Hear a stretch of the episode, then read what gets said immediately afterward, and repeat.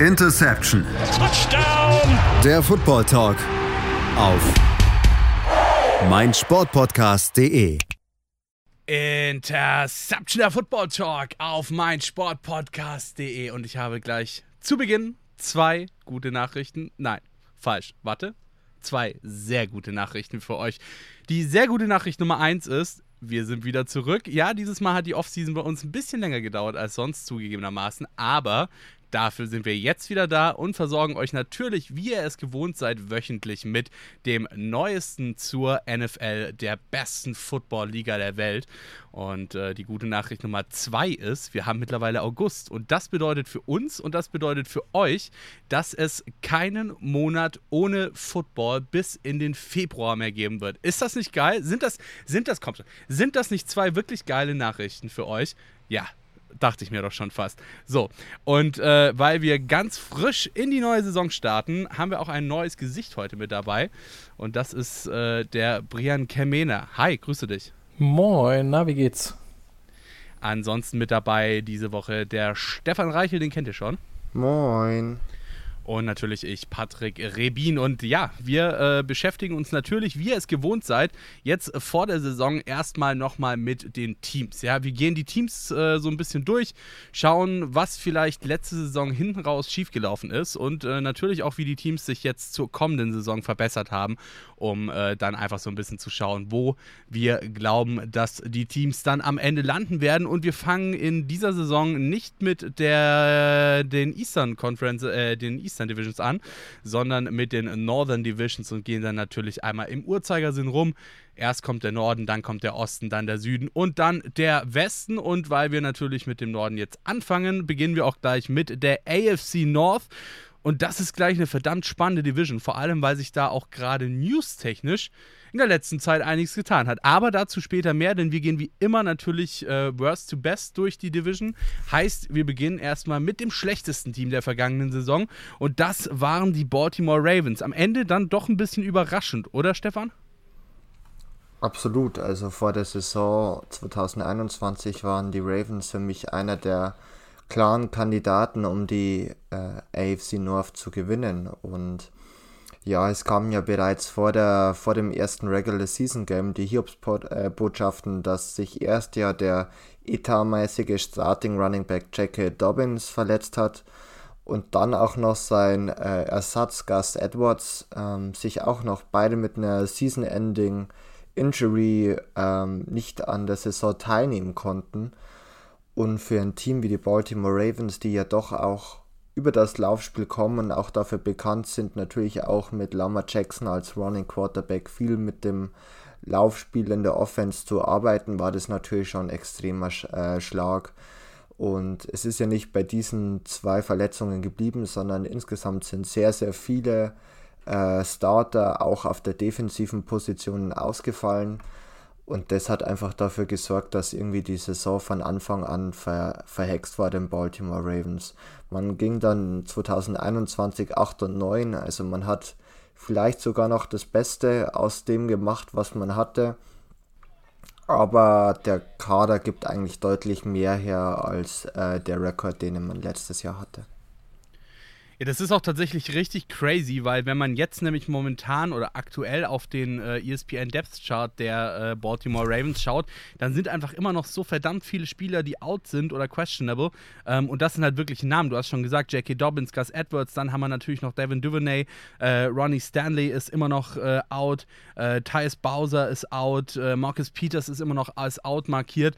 Also das sind auf jeden Fall schon einige Namen, die da mit, äh, mit dabei sind. Ähm, aber du hast natürlich natürlich schon richtig gesagt, ja, das Spiel der Baltimore Ravens ist natürlich ziemlich run-heavy. Ähm, sie haben aber den, du hast nämlich tatsächlich den etatmäßigen äh, Nummer 1 Running Back unterschlagen in meinen Augen. Der steht nämlich bei ihnen an der Center. Äh, und das ist natürlich kein geringerer als äh, Lamar Jackson, ihr Quarterback, ähm, der ja auch durchaus für sein Laufspiel bekannt ist. Aber ich würde sagen, schauen wir mal nicht so arg viel auf die letzte Saison, sondern eher darauf, was die ähm, Baltimore Ravens jetzt in der Offseason so alles gemacht haben. Und da sind ein paar einige, so ein paar wirklich gute Additions auch mit dabei gewesen. Du hast dir Kyle Fuller geholt, ähm, du hast äh, deinen Coach äh, für drei Jahre weiter verpflichtet, Calais Campbell konntest du äh, für zwei Jahre weiter verpflichten. Ähm, Corey Clement hast du geholt als Running Back. Ähm, dafür Latavius Murray, Devonta Freeman verloren. Ähm, Bri äh, Brian, wie schätzt du die, äh, die Offseason der Ravens ein bisher? Also die beiden wichtigsten Neuzugänge hast du noch gar nicht erwähnt, meiner Meinung nach. Und die spielen beide in der Defensive, nämlich auf Safety. Ähm, sie haben einmal Marcus Williams verpflichtet, äh, von den New Orleans Saints geholt äh, und dann noch in der ersten Runde Kyle Hamilton gedraftet. Und äh, wenn man bedenkt, dass ein Chuck Clark, der eigentlich auch sehr unterschätzt ist als Safety, auch noch da ist, dann würde ich sagen, also die Safety-Gruppe ist richtig stark. Dazu hast du Marlon Humphrey auf Cornerback, du hast es gesagt, Kyle Fuller als Slot-Corner, äh, Marcus Peters, wenn er zurückkommt. Also die Defensive sollte richtig, richtig stark sein.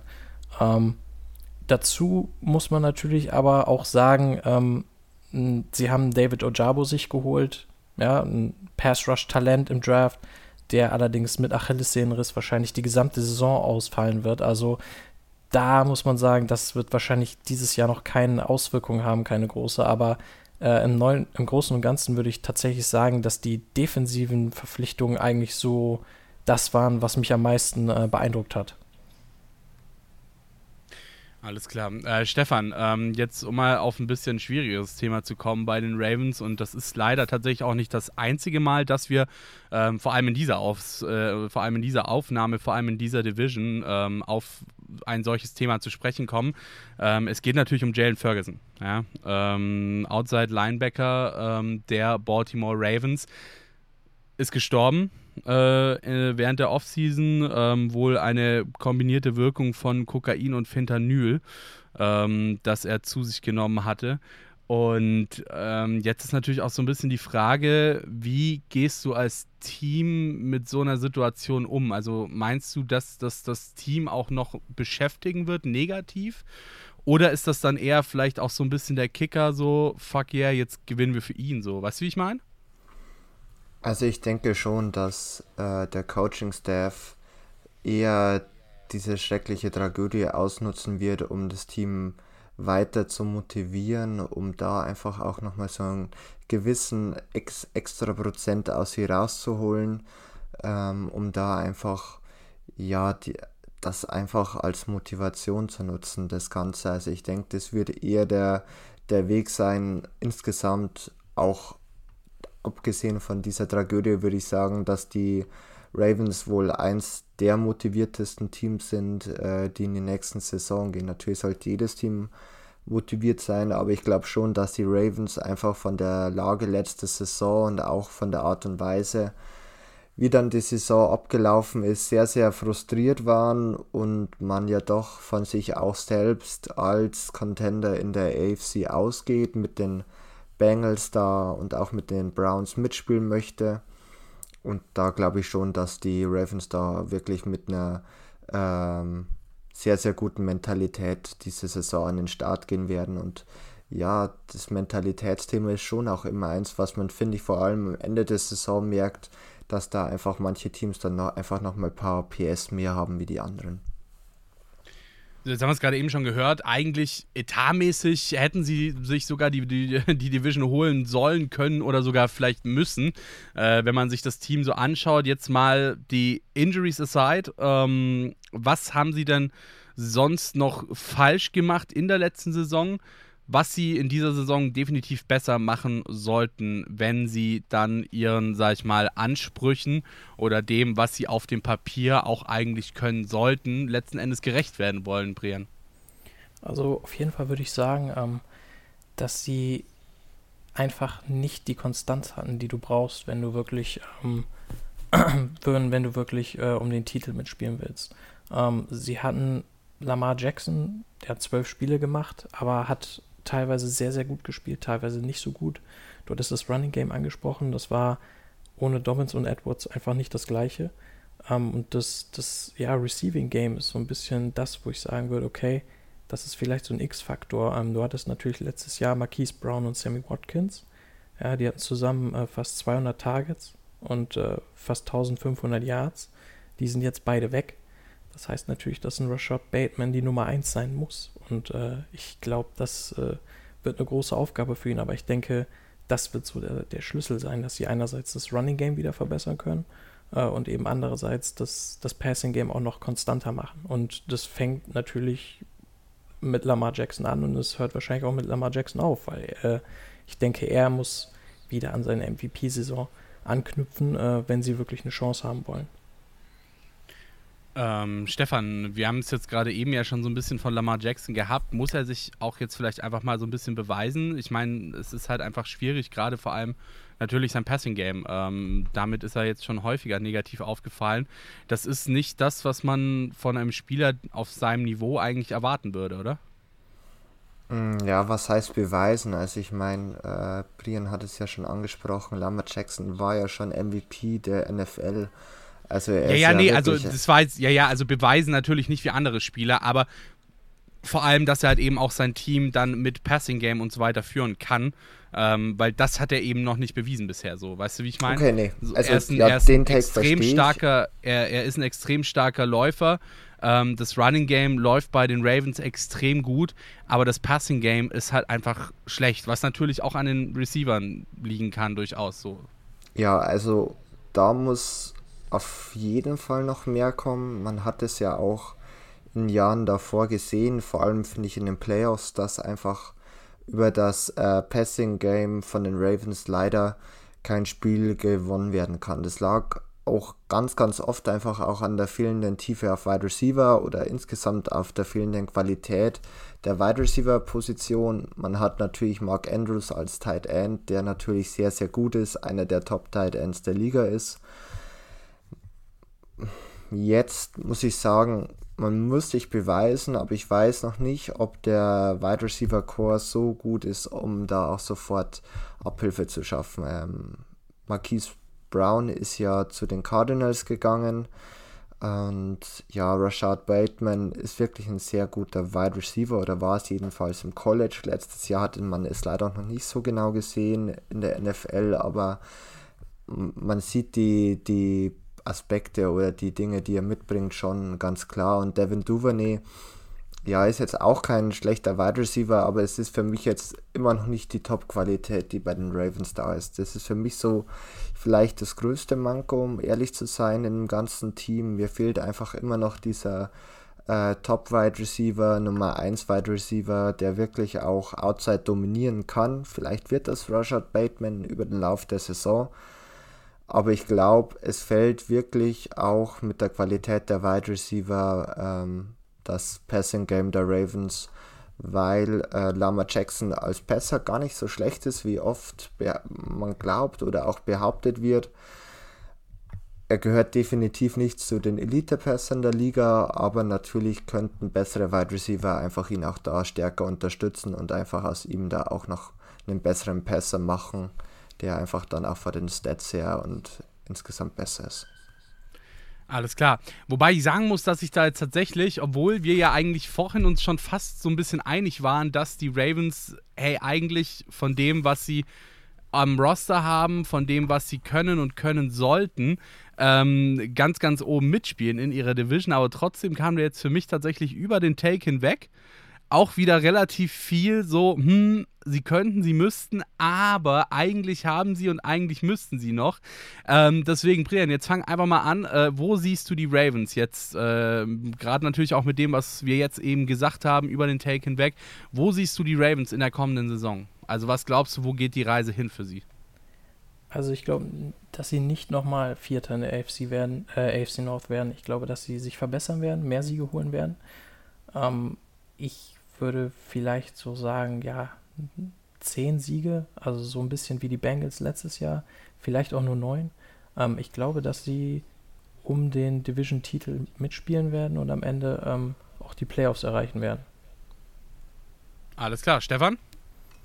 Ja, für mich liefern äh, die Ravens sich wirklich ein hartes Rennen in der AFC North mit einem anderen Team, auf das wir später noch zu sprechen kommen. Ich möchte jetzt den Namen noch gar nicht nennen, um vielleicht auch nicht die Spannung schon komplett wegzunehmen. Ähm, aber ich sehe sie wirklich als einen der Aspiranten einfach an. Man hat auch in der Regular Season gesehen, dass äh, die Ravens da einfach immer sehr, sehr gut mitspielen konnten. Vorausgesetzt natürlich, man schafft es heuer einfach weniger sich zu verletzen, obwohl das natürlich auch immer eine Glückssache ist und natürlich überhaupt nicht Mannschaft- oder Spielerabhängig das Ganze sein kann.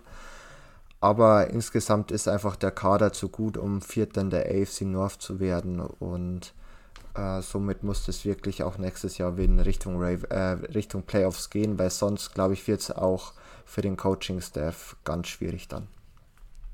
Also ich muss sagen, ich gebe euch da absolut recht. Ähm, ich meine, Verletzungen gut, das kann man letzten Endes halt nicht, nicht sagen, ähm, beziehungsweise nicht predikten so. Ähm, das passiert halt einfach. Es ist halt einfach ein körperlicher Sport so. Ich glaube, da wird auch niemand irgendwie äh, widersprechen oder so. Ähm, aber ich habe sie, sage ich mal, so wie sie jetzt in die Saison gehen, vom, vom reinen theoretischen Personal, das sie zur Verfügung haben und ähm, natürlich auch so ein bisschen schon im Kopf was ich glaube, was die anderen Teams machen über die Saison hinweg, ähm, glaube ich, dass ich sie auf der 2 ähm, parken würde in ihrer Division. Also ich sehe ein Team, das definitiv stärker ist und ähm, ich sehe ein Team, das auf ungefähr ähnlichem Level ist, allerdings leicht schlechter in meinen Augen. Ähm, und ich sehe ein Team, das äh, deutlich schlechter ist, auch vor allem deutlich verloren hat jetzt über die Offseason ähm, und dass da wohl, wenn es alles so läuft, wie es laufen sollte, rein von der, von der reinen Theorie her, ähm, dann doch relativ abgeschlagen auf dem vierten Platz landen wird in dieser Division. So. Aber das war es tatsächlich jetzt auch schon mit den äh, Baltimore Ravens und dem ersten Team der AFC North. Wir gehen mal ganz kurz in eine kleine Pause und melden uns dann gleich wieder hier bei Interception der Football Talk auf meinsportpodcast.de. Bis gleich. Ciao, ciao. Schatz, ich bin neu verliebt. Was? Da drüben. Das ist er. Aber das ist ein Auto. Ja, eben. Mit ihm habe ich alles richtig gemacht. Wunschauto einfach kaufen, verkaufen oder leasen. Bei Autoscout24. Alles richtig gemacht. Da sind wir auch schon wieder zurück hier bei Interception der Football Talk auf meinsportpodcast.de. In dieser Folge alles zur AFC North in unserer großen Saisonvorschau. Und wir haben gerade eben schon über die Baltimore Ravens gesprochen und warum sie eigentlich sollten, können, dürften, müssten. Ähm, jetzt geht es hier um ein anderes Team, ähm, das auch können, sollen, dürfen, müsste. Und äh, das vor allem, ja, äh, eins der beiden Teams ist, die ich gerade eben schon erwähnt habe, die, sag ich mal, in letzter Zeit sehr, sehr groß in den News waren, in den NFL-News. Und äh, das tatsächlich nicht unbedingt rühmlich. Äh, sie haben nämlich eine ja, eine Off-Season Edition gemacht, äh, die ihnen äh, womöglich, wenn die Welt eine gerechte wäre, dann das komplette Team zerschossen hätte.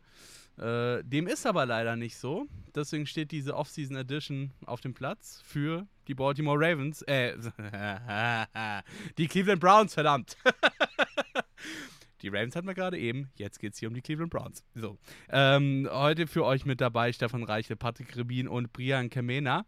Ähm, ja, äh, ich habe es gerade eben schon gesagt, äh, die Cleveland Browns waren nicht gerade rühmlich in äh, allen NFL-Medien äh, und das irgendwie die kompletten letzten Wochen rauf und runter.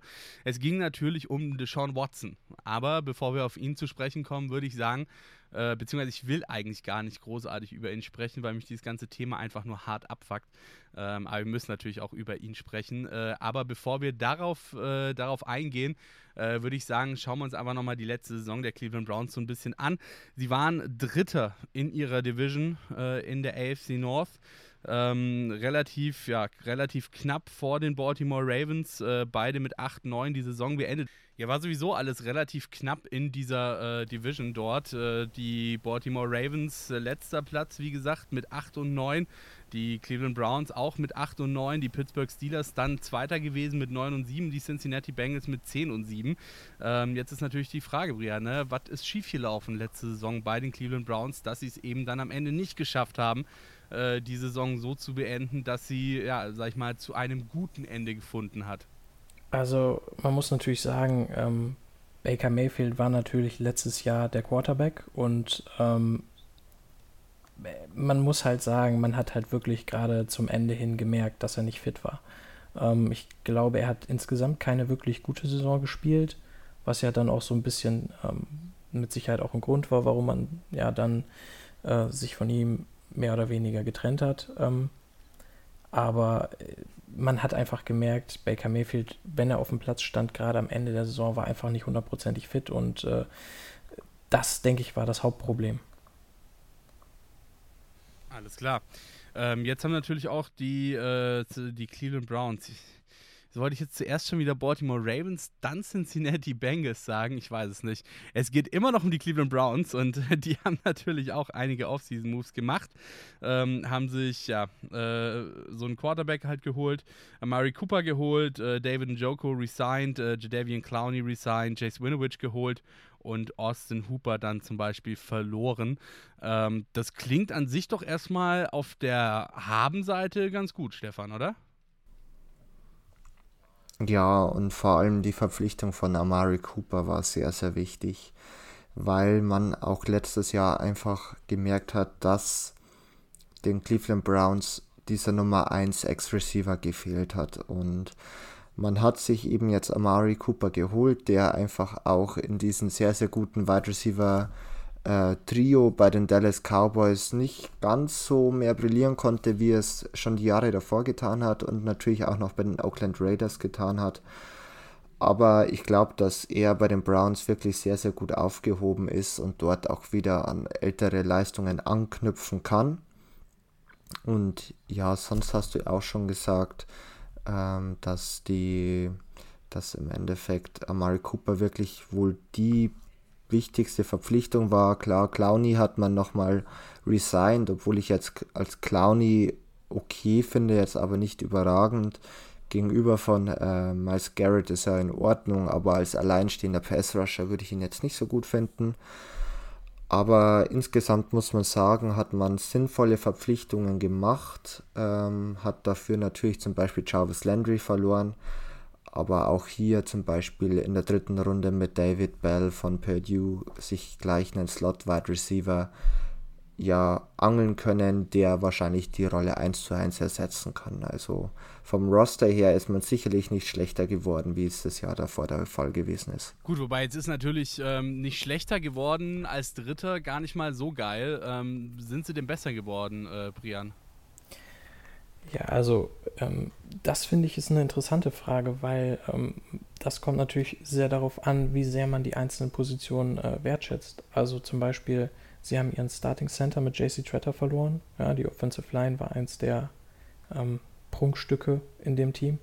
Ähm, da ist jetzt Nick Harris der Starter, der hatte letztes Jahr nur ein Spiel gestartet insgesamt. Ähm, von daher ich würde insgesamt sagen, ja, sportlich gesehen sind sie auf jeden Fall besser geworden, aber das hängt eben auch mit der Quarterback-Position zusammen. Alles klar. Ähm, Quarterback ist tatsächlich ein gutes Thema oder kein gutes Thema, weil ich eigentlich keinen Bock habe, wie gesagt, darüber zu sprechen, ähm, weil mich dieses ganze Thema einfach nur extrem abfuckt. Ähm, aber wir müssen drüber sprechen, ja, das ist unser Job halt leider, ähm, auch solche Themen zu behandeln. Und ähm, ja, auf Quarterback haben sie sich Deshaun Watson geholt. Ähm, Deshaun Watson, ganz kurz nochmal zur Einordnung, äh, 26, glaube ich, 26 Anklagen von äh, Masseurinnen bekommen, weil er sie äh, sexuell belästigt haben soll. Ähm, hat dann jetzt ist dann ein bisschen geldlos geworden und hat sich außergerichtlich geeinigt. Ähm, das scheint irgendwie auch so ein Ding in dieser Division zu sein mit diesen außergerichtlichen Einigungen nach, äh, nach, nach Vorwürfen sexueller Gewalt. Ähm, und ja, äh, dementsprechend hatte er jetzt vor, lass mich lügen, zwei Tagen, glaube ich. Ja, ich glaube vor zwei Tagen ähm, war, war sozusagen die Gerichtsverhandlung ähm, darüber, wie viele Spiele er gesperrt wird. Und er hat in meinen Augen leider nur sechs Spiele Sperre bekommen, was tatsächlich bei einer so dermaßenen Häufung von 26, ja, nochmal hier ganz kurz die Zahl genannt, 26 Anklagen von sexueller Gewalt gegenüber Masseurinnen. Ähm, ziemlich lächerlich ist in meinen Augen. Ähm, natürlich, klar, die Richterin hat irgendwo nach dem CBA bzw. Den, den Regularien der NFL entschieden. Aber sorry, es ist nicht der erste Fall von sexueller Gewalt in der Liga von Spielern gegenüber Frauen. Ähm, da ist es einfach an der Liga jetzt auch mal langsam durchzugreifen und sich dann auch gegebenenfalls gegenüber der Spielergewerkschaft durchzusetzen, um da eben die Regeln mal ein bisschen anzuziehen, dass dann auch gegebenenfalls härtere Strafen ausgesprochen werden können. Ähm, weil, wie gesagt, sorry, aber 26 fucking Fälle wirst du mich verarschen, Alter. Und dafür sechs Spiele Sperre, ja. Ähm, auf jeden Fall, Deshaun Watson, sechs Spiele gesperrt, danach dafür wieder mitmachen. Ähm, wie sehr, Stefan, wird diese sechs Spiele Sperre das Team belasten?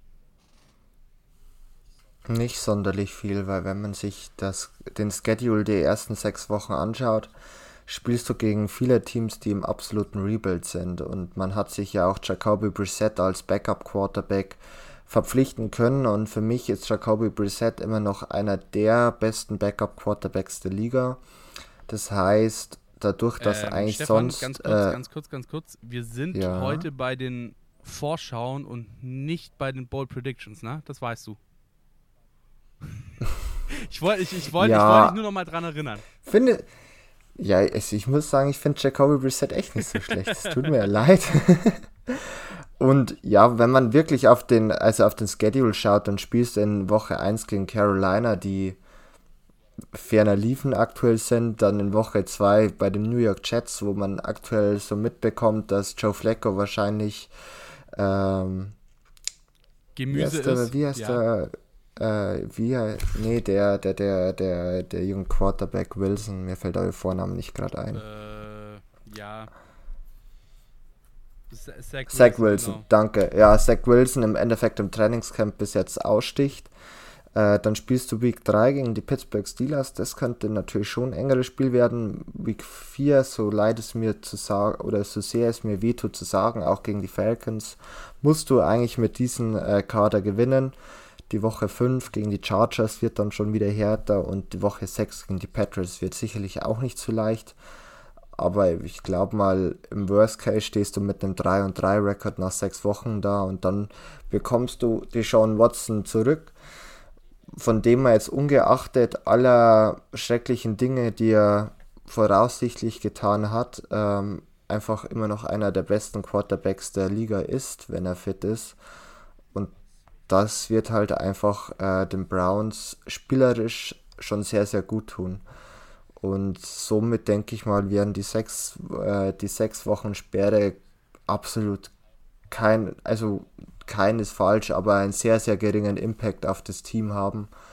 Und ähm, ich finde, das macht das Ganze eigentlich nochmal schlimmer, weil natürlich auch die Browns als komplette Franchise darauf gegambelt haben, dass im Endeffekt die Sean Watson sich aus diesen äh, sch schlimmen Dingen, die er getan hat, rauskaufen kann.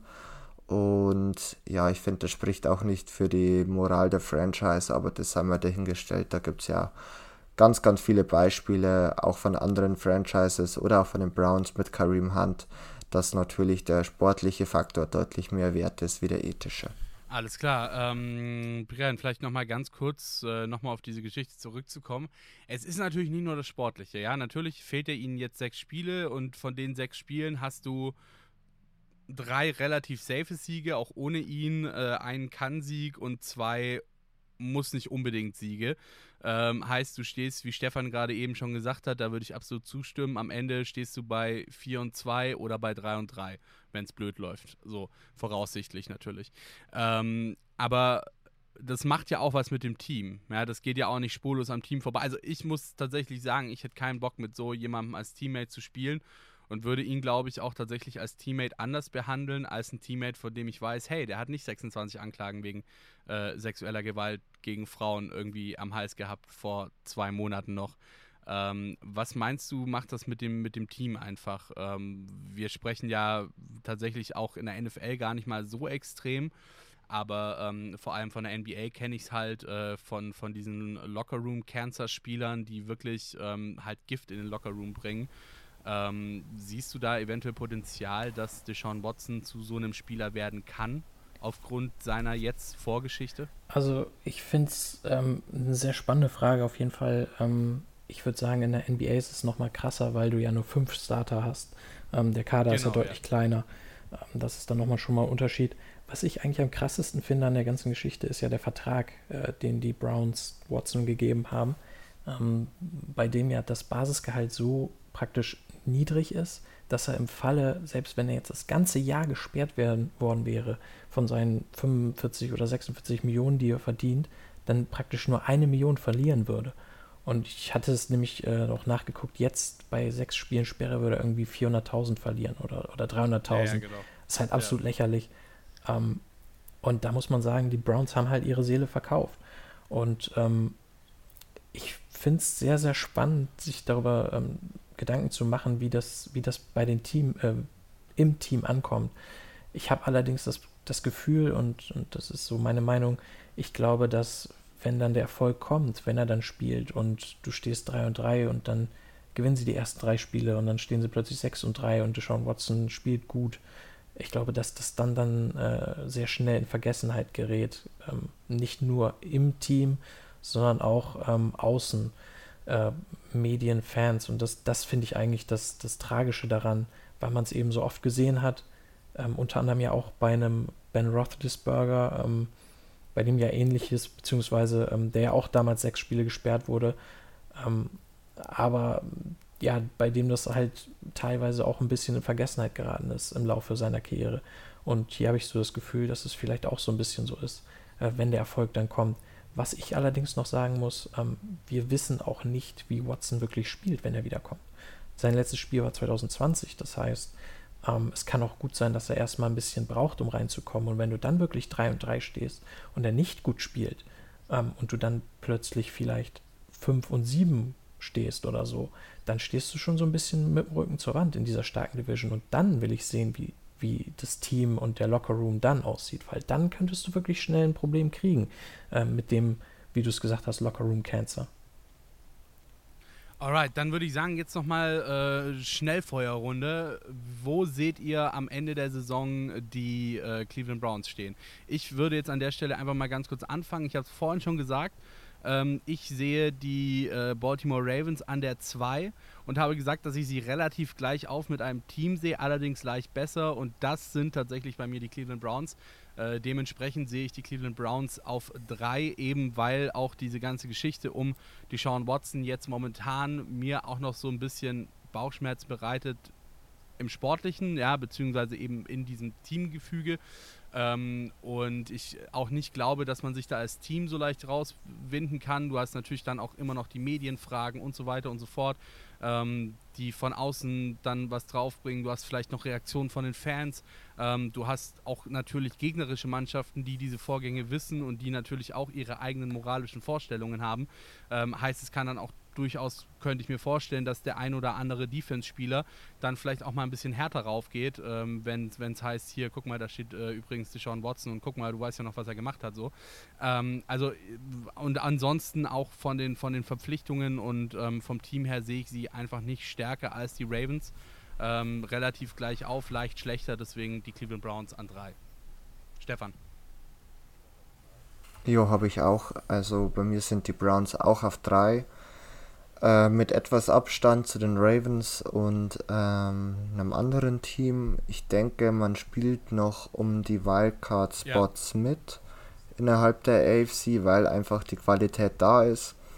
Ich denke aber, dass man halt doch diese drei Niederlagen, die man voraussichtlich nach den ersten sechs Spielen haben kann, und dann wahrscheinlich werden dennoch auch nochmal immer ein, zwei, drei Niederlagen dazukommen, einfach dann vielleicht schon zu viel sein, um an der Spitze der AFC North zu sein. Also ganz kurz, wenn ich da noch einhaken darf, ich glaube nicht, dass sie eine Wildcard bekommen. Ähm, ich glaube, dass sie relativ knapp an der Wildcard scheitern werden. Das ist so mein Gefühl.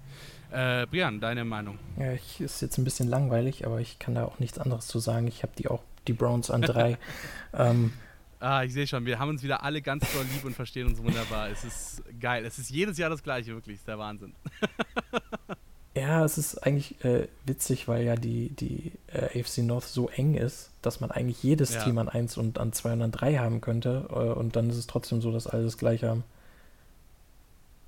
Alles klar. Dann äh, gehen wir an der Stelle mal nochmal ganz kurz in eine kleine Pause und melden uns gleich wieder. Dann geht es hier um die Pittsburgh Steelers, dem ersten Playoff-Team der AFC North in der letzten Saison. Bis gleich. Schatz, ich bin neu verliebt. Was? Da drüben. Das ist er. Aber das ist ein Auto. Ja, eben. Mit ihm habe ich alles richtig gemacht. Wunschauto einfach kaufen, verkaufen oder leasen. Bei Autoscout24. Alles richtig gemacht. Interception Football Talk auf meinsportpodcast.de. Wir sind wieder zurück aus unserer kurzen Pause. Es geht hier bei uns in der Saisonvorschau in dieser Ausgabe um die AFC North. Und wir haben gerade eben schon über die Baltimore Ravens und die Cleveland Browns gesprochen. Jetzt kommen wir zu den Playoff-Plätzen in der vergangenen Saison. Und äh, da beginnen wir natürlich, ja, wie ihr wisst, äh, wir machen das Ganze hier wie immer nach dem Modus Worst to Best. Äh, dementsprechend natürlich erstmal Platz 2 der Division aus der vergangenen Saison und das waren die Pittsburgh Steelers. Äh, packendes Saisonfinale. Am Ende dann irgendwie, man weiß glaube ich bis heute nicht so ganz wie, äh, in die Playoffs gerettet. Ähm, ich habe es gerade eben ja schon gesagt, es war eine sehr, sehr enge Division. Und ähm, wie gesagt, dieses Saisonfinale war wirklich ein absolutes Herzschlagfinale. Dann eben am Ende mit dem glücklicheren Ende für die Pittsburgh Steelers und natürlich auch dem kleinen Abschiedsgeschenk an Ben Rufflesberger, der in seiner letzten Saison dann doch nochmal Playoffs spielen durfte. Äh, ja, äh, gut, das mit den Playoffs hat dann nicht ganz so gut geklappt. Aber sie durften nochmal Playoffs spielen. Also insofern äh, war dann am Ende doch so ein bisschen versöhnlich, glaube ich. Ähm, jetzt ist natürlich die Frage, äh, wie, wie, gesagt, am Ende hat es in den Playoffs dann nicht ganz so gut geklappt, wie sie sich vielleicht auch so ein bisschen erhofft hatten. Ähm, aber woran hat das denn gelegen, äh, Brian? Sag mal. Also, wenn ich böse wäre, würde ich jetzt sagen, ähm, Big Ben war washed. Ähm, also old man is old. auf jeden Fall, ähm, wenn man sich anguckt, ähm, er war der Quarterback, der letzte Saison mit Abstand am schnellsten den Ball losgeworden ist.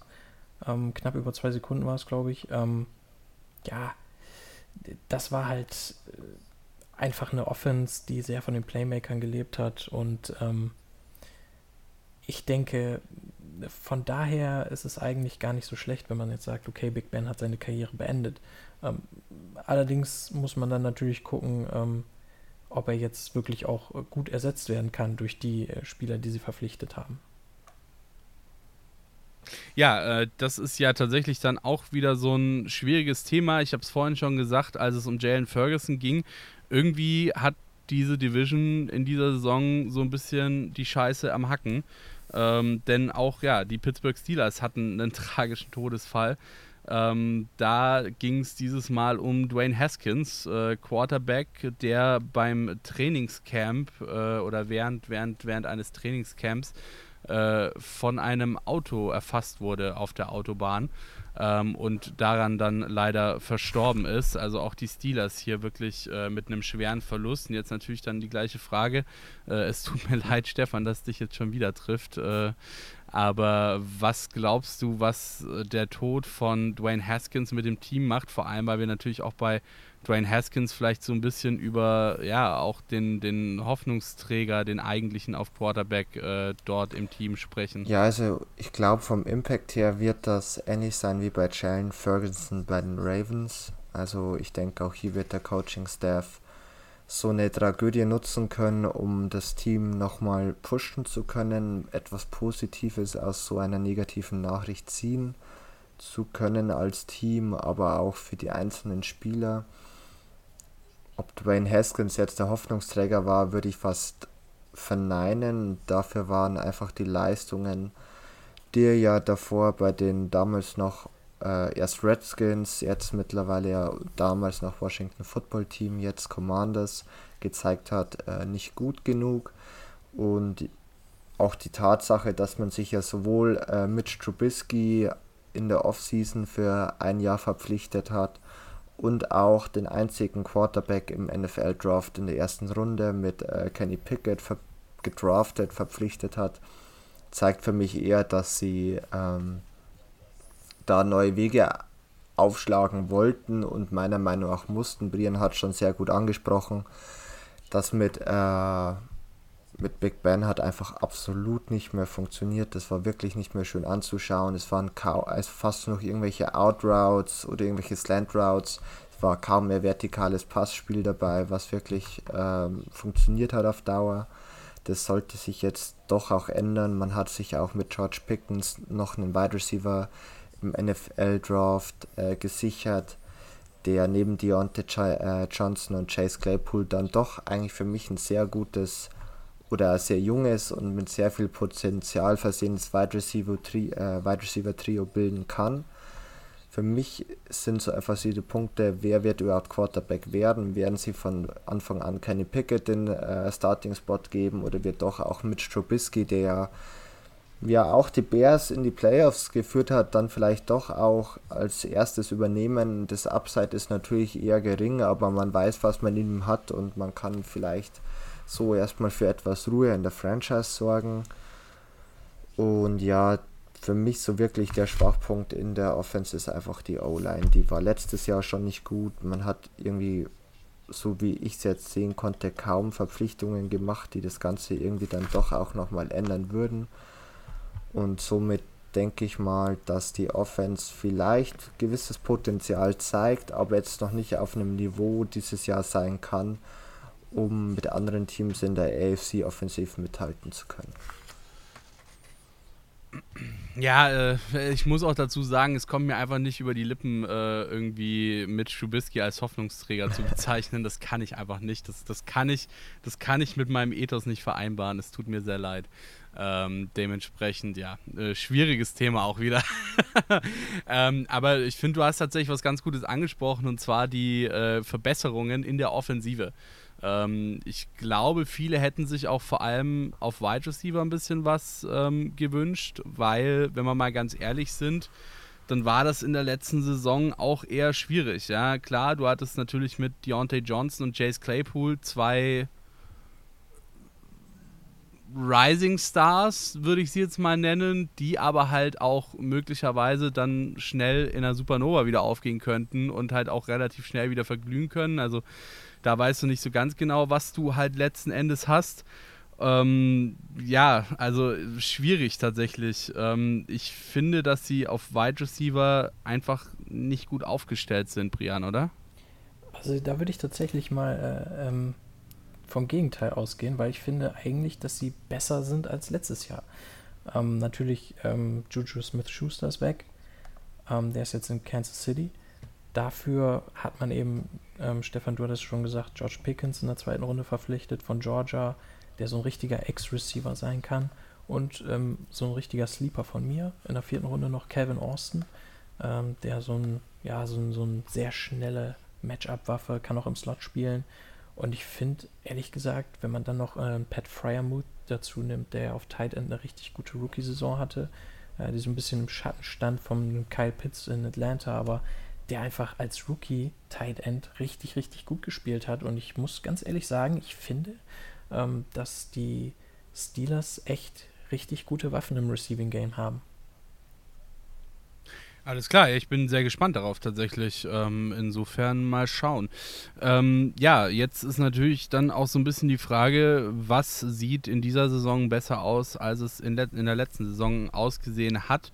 Jetzt mal weg von den Wide Receivers, über die haben wir schon gesprochen. Ähm, Stefan, wo siehst du die größte Upside? Ähm, wie gesagt, weg von den Wide Receivers. Wo siehst du die größte, die größte Upside zur letzten Saison? Ist es dann vielleicht doch wirklich der Quarterback, dass Big Ben einfach washed war, alt war und äh, weg musste? Und es jetzt auch relativ egal ist, wer am Ende auf Quarterback steht, äh, solange ja, es nicht also, Big Ben ist? auch wenn ich mir jetzt nochmal so das Projected Lineup der, der Steelers für diese Saison angesehen habe, dann muss ich auch wirklich sagen, ich sehe halt echt das größte Upside auf der Quarterback-Position. Also auch wenn Mitch Trubisky vielleicht äh, die ersten Spiele übernimmt, könnte ich mir dann doch auch vorstellen, dass wenn es am Anfang nicht gut läuft, Kenny Pickett dann vielleicht früher oder später, vielleicht vor der Beiweg oder erst nach der Beiweg dann den äh, Starting-Spot übernehmen wird. Und ja, für die Steelers heißt es einfach dann, da einfach ganz viel rauszuziehen und zu sehen, ob Kenny Pickett wirklich auch der Mann ist, mit dem man in die nächsten Jahre oder der der neue Franchise Quarterback für die Pittsburgh Steelers sein soll. Und ja. Oh, äh, ganz kurz, ganz kurz, ganz kurz. Ich würde hier an der Stelle einmal ganz kurz dazwischen grätschen. Äh, Gerade eben kam von Adam Schefter ähm, die Nachricht, dass die Liga gegen die sechs Spiele Sperre vorgeht. Ähm, gegen die Sean Watson. Sorry, passt jetzt hier nicht ganz so gut rein, aber äh, dadurch, dass eben jetzt gerade eben raus, äh, rausgefeuert wurde, ähm, genau, also ganz kurz zur, zur, zur, ähm, zur Erläuterung. Ähm, die Liga hatte selbst äh, ein Jahr Sperre gefordert und ähm, am Ende sind es eben sechs Spiele geworden und die Liga hat jetzt sozusagen Revision eingelegt gegen das Urteil und äh, das Urteil angefochten und äh, hofft jetzt natürlich, dass es dann mehr werden am Ende. Kurz dazu, So. ähm, äh, bevor du Ja. weitergehst, ähm, es ist ja letztendlich auch lustig, weil äh, letztendlich die Liga und insofern der Commissioner, also Roger Goodell, hat ja das letzte Wort. Also äh, theoretisch kann er dann einfach sagen, ja, ich will jetzt aber zehn Spiele Sperre oder sowas und dann machen die es einfach. Also für mich sieht das ganz klar so aus, als wenn die NFL sagen wollen, hey, guck, die haben gesagt sechs, aber wir wollen halt was anderes und ich denke mal, dass man dann irgendwie, wie gesagt, wahrscheinlich sich bei acht oder zehn Spielen treffen wird. Alles klar, ja, ähm, mal schauen. Ich meine, ich finde es immer noch zu wenig, aber es wäre auf jeden Fall schon mal ein Improvement zu sechs Spielen, weil wie gesagt, um das Ganze mal so ein bisschen so ein bisschen, so ein bisschen äh, gegenüberzustellen. Äh, wir erinnern uns, Calvin Ridley hat ein Jahr Sperre bekommen, weil er auf sein Team gewettet hat, während er verletzt war und nicht mitgespielt hat. Ja, äh, und da ist dann natürlich so, ja, äh, wir reden schon wieder über diesen. Wir waren bei den Pittsburgh Steelers stehen geblieben. Stefan, du darfst weitermachen. I'm sorry. Ja, ich glaube, ich war dabei, dass ich äh, gemeint habe, dass man einfach sehen muss, wie sich denn Kenny Pickett dann entwickeln wird. Und ich glaube, das wird auch so die spannendste Frage sein für die Steelers-Fans, wie auch für die Steelers äh, GM, Front Office etc. Ich muss sagen, wie gesagt, den Wide Receiver Core haben wir schon besprochen. Die O-Line gefällt mir sonst nicht so gut. Die Defense wird okay werden. Da erwarte ich jetzt nicht das größte Feuerwerk, aber man hat da schon okaye Spieler in Summe. Also, ja, wie gesagt, der Quarterback ist so die Position to watch oder von der viel abhängt einfach in der Saison des Steelers dieses Jahr. Alles klar. Ähm, ja, wie gesagt, äh, Pittsburgh Steelers in der letzten Saison Zweiter gewesen. Ähm, jetzt in der Offseason auch wieder so ein bisschen irgendwie eine shaky Offseason. Ne? Also Das ist jetzt auch wieder nicht so eine, so eine Offseason, wo wir sagen, so "Ah, krass, geil, äh, sofort erstes Team. Ähm, deswegen würde mich jetzt natürlich auch bei den Steelers interessieren, lieber Stefan. Wo siehst du sie denn am Ende? Ganz klar. Also für mich sind sie das schlechteste Team innerhalb der AFC North, einfach weil alle anderen Teams das deutlich bessere Quarterback-Play haben, auch insgesamt vom Roster her meist Bella, äh, oder in Summe besser aufgestellt sind. Und ja, die Steelers haben für mich in der AFC North dieses Jahr überhaupt nichts mit den Playoffs zu tun. Alles klar, Brian?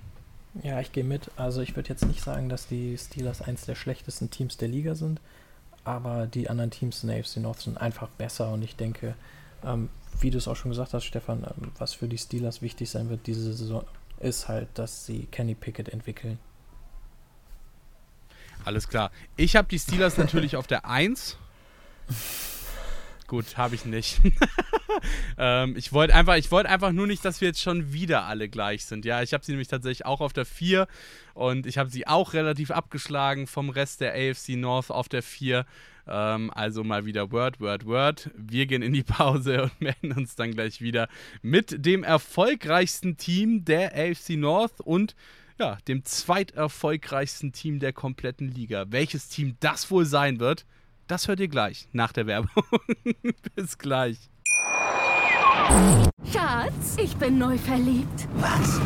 Da drüben. Das ist er. Aber das ist ein Auto. Ja, eben. Mit ihm habe ich alles richtig gemacht. Wunschauto einfach kaufen, verkaufen oder leasen. Bei Autoscout24. Alles richtig gemacht.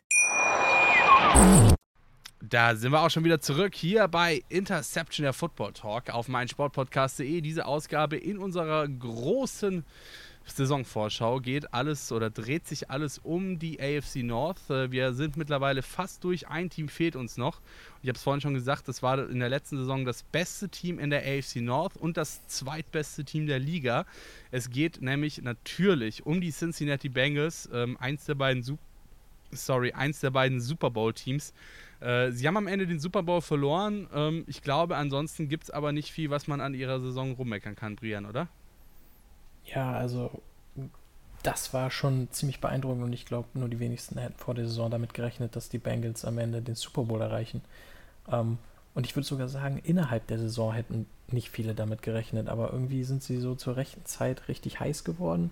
Äh, und Joe Burrow und Jamar Chase hat einfach richtig, richtig gut funktioniert. Und äh, ja, am Ende hat es fast für den Titel gereicht. Nicht ganz, aber ähm, ich sag mal so, ähm, nächstes Jahr ist ja auch noch eine Chance, ne?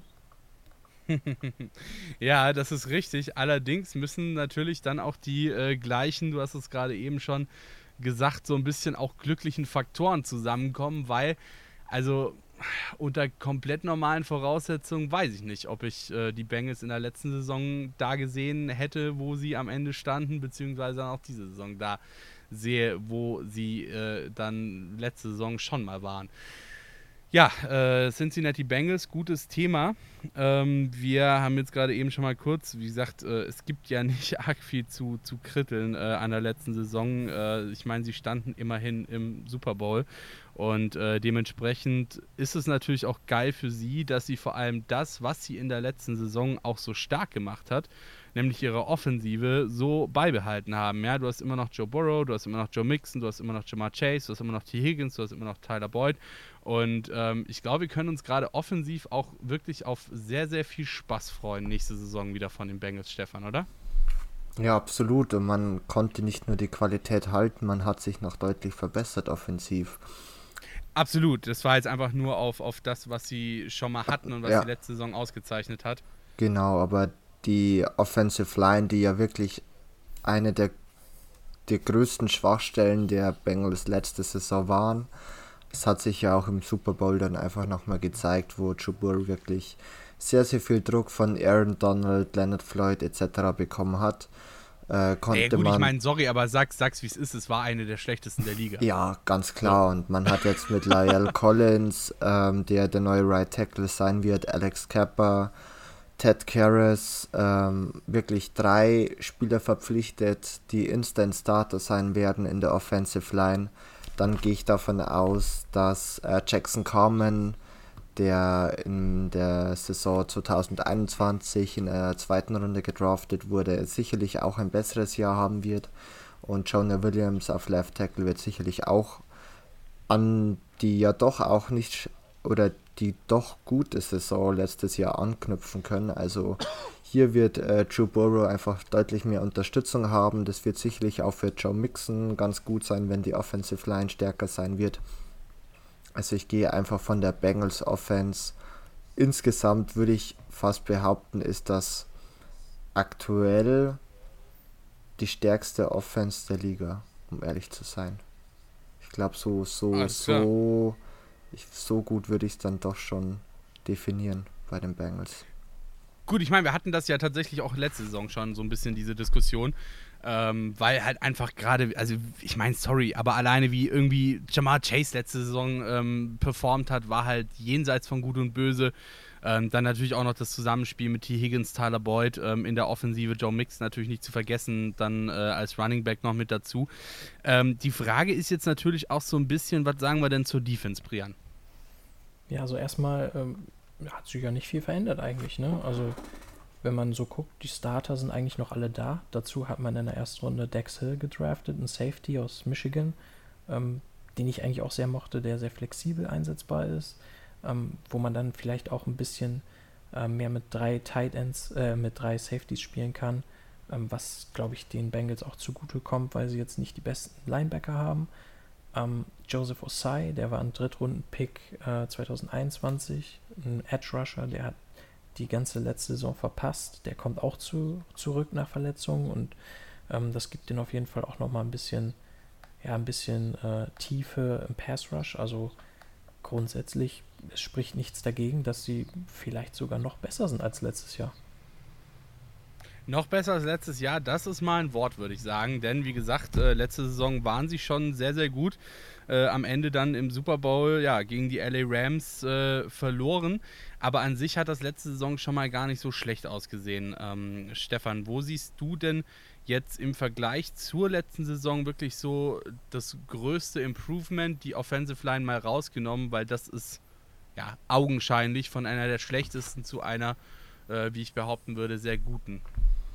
Mm, ich würde tatsächlich noch sagen, die Secondary. Man hat ja ähm, letztes Jahr auch mit Eli Apple als Starting Cornerback agieren müssen und das ist wirklich, was das nicht für Qualität spricht. Und da hat man sich dieses oder im Draft äh, Cam Taylor Britt Cornerback verpflichten können. Auch in der ersten Runde hat man mit Dexton Hill nochmal äh, einen Safety, der allerdings auch Nickel Corner spielen kann. Ähm, hier nochmal verstärkt, also wirklich zwei Spieler, die in der Secondary sofort weiterhelfen können. Und somit muss ich sagen, ich sehe die Secondary eigentlich als wirklich gut an. Die Linebacker-Position ist nicht die beste, aber deren Impact innerhalb der NFL ist bei Deuten niedriger, wie es der der Secondary ist. Und somit würde ich auch sagen, kann die Defense der Bengals sicherlich mit äh, mit ja, einer deutlichen Verbesserung in die nächste Saison gehen. Alles klar. Ähm, dann würde ich sagen, noch ganz kurz die Schnellfeuerrunde. Wo seht ihr die Bengals am Ende der Saison? Gut, äh, es ist relativ eindeutig. Wir sehen sie alle an der 1, glaube ich. Äh, oder hat irgendjemand von euch was dagegen? Nope. Nope. Ich möchte noch ergänzen und jetzt schon ähm, meine Prediction rausgehen. Oh, Bengals gegen Chargers im AFC Championship Game. Oh, okay, okay, okay. Ich sehe schon, Stefan, Stefan ist heute mal wieder sehr, sehr bold unterwegs. erst, erst Jacoby Brissett als einen der, der besten, wenn nicht sogar den besten äh, Backup-Quarterbacks der Liga äh, labeln und jetzt schon äh, hier aufs AFC Championship Game schielen. Ja, gut. Äh, heb dir, heb dir mal deine, heb dir mal dein, dein Feuer noch ein bisschen auf. Äh, wir machen, wir machen, wir machen noch Ball Predictions und Hot Takes irgendwann äh, dann am Ende der Offseason. Da will ich das dann auch von dir genauso hot und bold sehen, mein Lieber. Ne? So. Da kommen wir hin. ähm, Wunderbar. Das war's mit der AFC North. Ich darf noch mal ganz kurz rekapitulieren. Ähm, wir sind uns alle sehr, sehr einig gewesen, wie so oft. Äh, die, ja, die Pittsburgh Steelers haben wir alle an der 4 gesehen, die Cleveland Browns alle an der 3. Dann an der 2 folgend die Baltimore Ravens und an der 1 natürlich die äh, Cincinnati Bengals und äh, wie gesagt, Stefan ist sogar noch einen Schritt weiter gegangen und hat uns gleich schon mal das ähm, das AFC Championship Game gespoilert, nämlich äh, Cincinnati Bengals gegen äh, LA Chargers. Und ich bin sehr gespannt, ob du damit recht behältst oder nicht. Ein Team, das höchstwahrscheinlich nichts mit äh, dem AFC Championship Game oder den Playoffs zu tun haben wird in der kommenden Saison, soweit würde ich mich jetzt an der Stelle mal aus dem Fenster lehnen, hat auch für Schlagzeilen gesorgt. Und da kommen wir jetzt mal wieder weg von äh, der AFC North äh, und gehen ein Stückchen weiter um genau zu sein, nur auch nur einen kleinen Schritt weiter, nämlich in die AFC East. Äh, es ging nicht nur um die Sean Watson in den letzten Tagen, sondern auch um die Miami Dolphins. Die haben nämlich tatsächlich ihren Erst- und Second-Round-Pick im nächsten Draft verloren. Es ging um Tampering, äh, Sean Payton und Tom Brady. Äh, wollten sie da wohl zu sich lotsen und äh, Tom Brady ist dann wohl auch mal, hat dann wohl auch mal vorbeigeschaut und mal ein kleines Pläuschen gehalten zu einer Zeit, in der man noch nicht hätte mit ihm sprechen dürfen. Jetzt ist natürlich hier auch so ein bisschen die Frage, ne? ähm, die Miami Dolphins sowieso schon sehr, sehr schwierig. Äh, Gerade natürlich auch mit ihrer Quarterback-Situation können da eigentlich nicht ganz zufrieden sein, hatten jetzt vielleicht auch so ein bisschen dann drauf gehofft, ähm, in der nächsten Saison oder jetzt kommenden Saison dann nochmal ein bisschen Tua Tagovailoa zu testen, um äh, sich dann vielleicht auch im nächsten Draft nach was anderem umzuschauen. Da ist das natürlich schwieriger, wenn du plötzlich deinen ersten Zweitrunden-Pick weg äh, los bist, oder Stefan?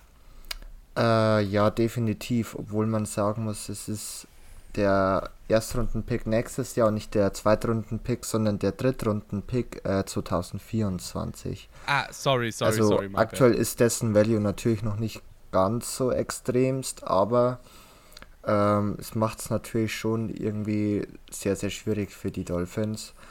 Und auf der anderen Seite muss man sagen, natürlich auch gut, dass es solche Strafen gibt. Es sollte natürlich schon eine Chancengleichheit innerhalb der NFL geben und dafür sind natürlich auch sämtliche Regeln da, ab wann du mit Spielern, Coaches etc.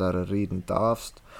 Und dass die nicht eingehalten wurden seitens der Dolphins, ist natürlich ähm, tja, ein Vergehen, das natürlich schon geahndet werden muss. Die Frage, die jetzt im Endeffekt natürlich sich stellt, ist, ist es im Endeffekt rausgekommen, als man diese Untersuchungen gemacht hat, nach den Vorwürfen, die ja Brian, äh, Brian Flores, der ehemalige Head Coach der Dolphins, in den Raum gestellt hat, dass er dazu aufgefordert wurde, absichtlich Spiele zu verlieren, um äh, das Tanking weiter voranzutreiben oder ob das unabhängig davon war.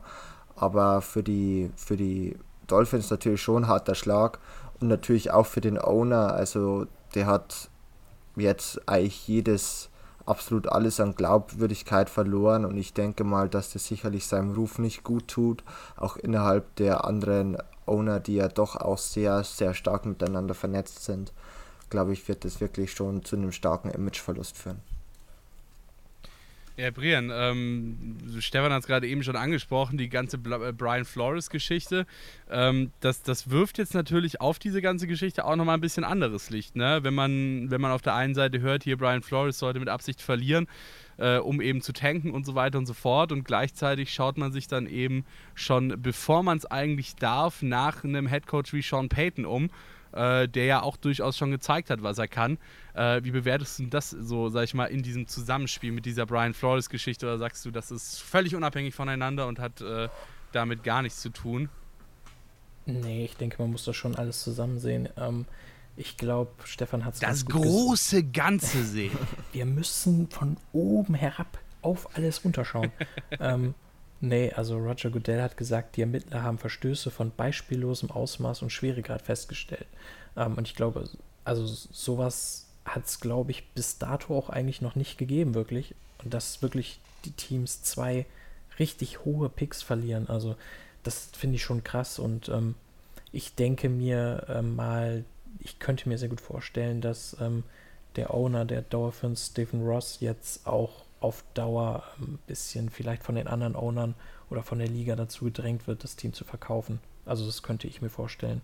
Und ähm, ich denke, ja, kann sich jeder sein Teil denken. Ich ist natürlich klar, okay, sie konnten jetzt nicht bestätigen, diese, diese Vorwürfe von Brian Flores.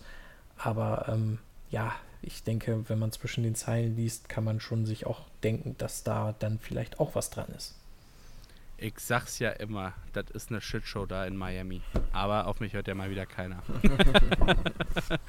Hier, guck, äh, wer übrigens, guck mal, Brian, äh, äh, Brian, da haben wir auch schon mal deinen, deinen ersten Hottake für unsere Hottake-Folge, äh, dass die Miami Dolphins sich bald um den neuen Owner bemühen dürfen, beziehungsweise dass äh, die Owner das Ownership der Miami Dolphins bald frei werden könnte. Siehst du, so einfach geht das hier bei uns. So, das war's tatsächlich auch schon für diese Woche. Äh, bei uns äh, diese Woche alles zur AFC North. Äh, wir haben mal so ein bisschen nochmal auf die einzelnen Teams geschaut, auf ihre letzte Saison und natürlich auf das, was die Teams in der Offseason so alles Gutes gemacht haben oder auch Schlechtes gemacht haben, wie sie ihr Team verbessert oder verschlechtert haben zur vergangenen Saison und wo wir die Teams am Ende sehen. Und am Ende ging es dann natürlich auch noch um die News der Miami Dolphins beziehungsweise die Franchise der Miami Dolphins betreffend und natürlich auch die Picks, die sie verlieren, den Erstrunden-Pick im nächsten Draft und den Drittrunden-Pick im Draft 2024.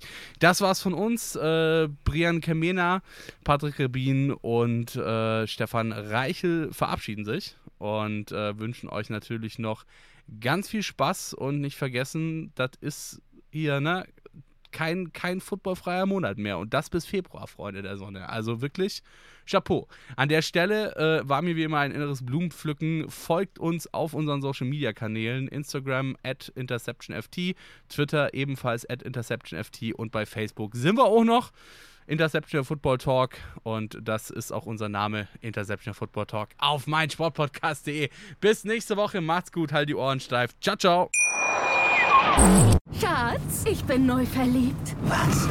Da drüben. Das ist er. Aber das ist ein Auto. Ja, eben. Mit ihm habe ich alles richtig gemacht. Wunschauto einfach kaufen, verkaufen oder leasen. Bei Autoscout24. Alles richtig gemacht.